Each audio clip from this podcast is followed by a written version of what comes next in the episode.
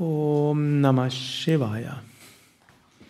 Ich will etwas lesen aus dem Buch Sadhana von Swami Shivananda.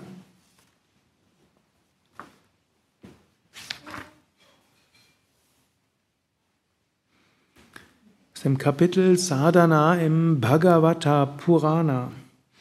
Aus dem großen Kapitel Sadhana in verschiedenen heiligen Schriften. Und Bhagavata Purana ist eine der Geschichten oder eine der großen Schriften, wo es um Krishna geht und Vishnu geht und Inkarnationen Gottes. Und natürlich in besonderem Maße geht es dort um Hingabe.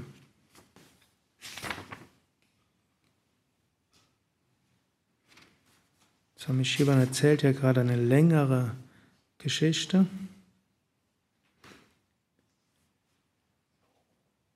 Und hier gibt es unter anderem die Geschichte von Dattatreya.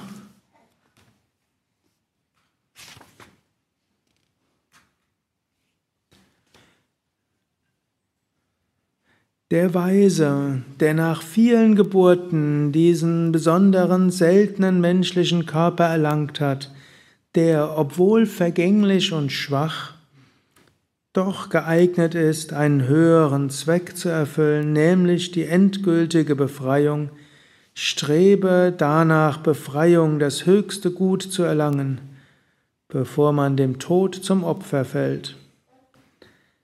Denn Sinnesfreuden können in, der, können in der Tat in jedem Körper erfahren werden, ob tierisch oder menschlich.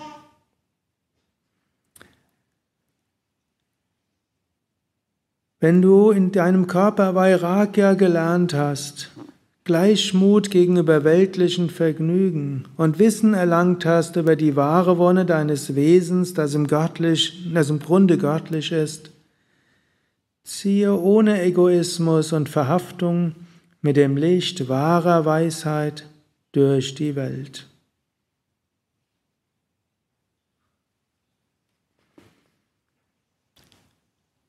Also hier geht es um den Sinn unseres Daseins. Bhagavatam beschreibt auch viele Reinkarnationslinien, beschreibt wieder ein Mensch war in einem Leben das eine und im nächsten das andere. Manchmal erinnern sich Menschen an ihre früheren Inkarnationen im Tierleib und so weiter. Und irgendwann sind wir so weit, dass wir einen menschlichen Körper haben. Das haben jetzt alle, mindestens jetzt im physischen Körper da sind. Es gibt ja vielleicht auch hier Astralwesen, die hier sind. Die haben jetzt keinen menschlichen Körper, aber jetzt spreche ich mal zu denen, die ja mit physischem Körper da hocken.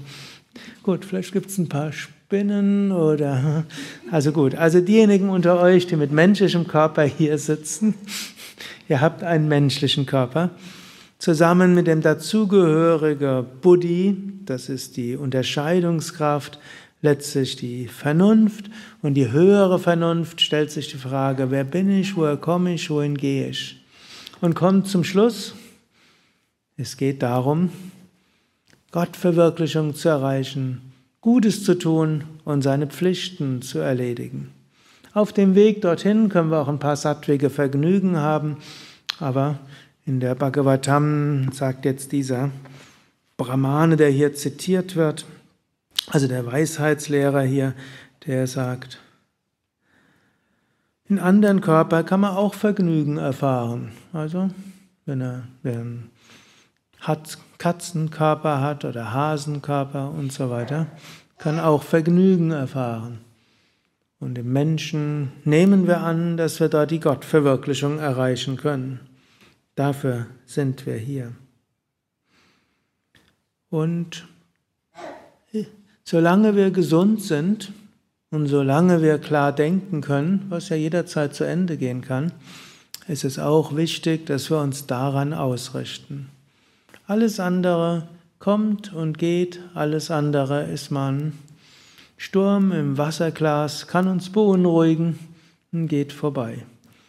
Aber wir nehmen mit, was auf die nächste Ebene nach dem physischen Tod und auch in diesem Leben nehmen wir es mit als tiefe Erkenntnis und Erfahrung und Verankerung, was wir an höheren Bewusstseinsebenen erreicht haben.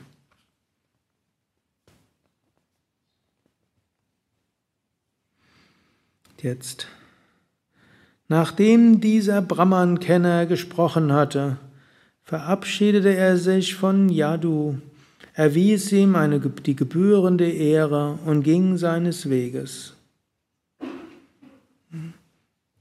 Yadu nahm sich die Belehrungen des Weisen ebenfalls zu Herzen, gab alle Bindungen auf, erlangte Gleichmut des Geistes, Ruhe und Gottverwirklichung. Wollen wir das auch erreichen? Wollt ihr? Mindestens ein paar nicken. Wir können es uns vornehmen.